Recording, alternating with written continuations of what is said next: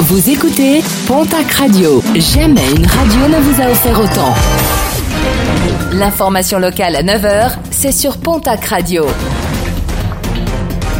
Bonjour Jean-Marc Courage Sénac très belle matinée. L'enquête progresse à Saint-Paul-les-Dax dans les Landes après la découverte mardi matin du corps sans vie de trois personnes dans une maison de la commune.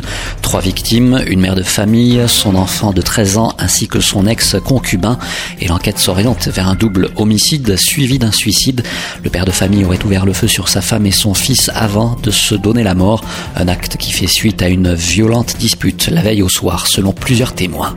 L'horreur, hier quartier de la Gespe à Tarbes, une femme âgée d'une cinquantaine d'années a perdu la vie après avoir été battue par son compagnon. L'homme a ensuite appelé sa propre mère pour lui confier ce crime. À l'arrivée des policiers, ce dernier a tenté de mettre fin à ses jours. Une enquête a là aussi été ouverte. Une dégradation à Orthez, celle de la devanture d'une pizzeria kebab dans la nuit de mardi à mercredi. Deux gros impacts ont été constatés, mais les vitres n'ont pas cédé. Une enquête a été ouverte pour retrouver le ou les auteurs de ces dégradations.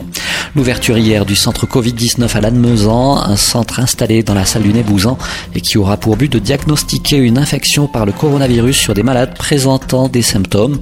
Il est inutile de venir directement dans ce centre, les patients doivent tout d'abord joindre leur médecin traitant qui décidera ou pas de leur venue au centre du plateau. Un mot de sport, de basket, la Super Coupe Sud-Ouest est annulée. La Ligue Aquitaine de basketball et le quotidien régional ont décidé d'un commun accord d'annuler l'épreuve programmée les 5, 6 et 7 juin prochains à Pomarez dans les Landes en raison de l'épidémie de coronavirus. Une 30e édition qui sera finalement reportée au printemps 2021.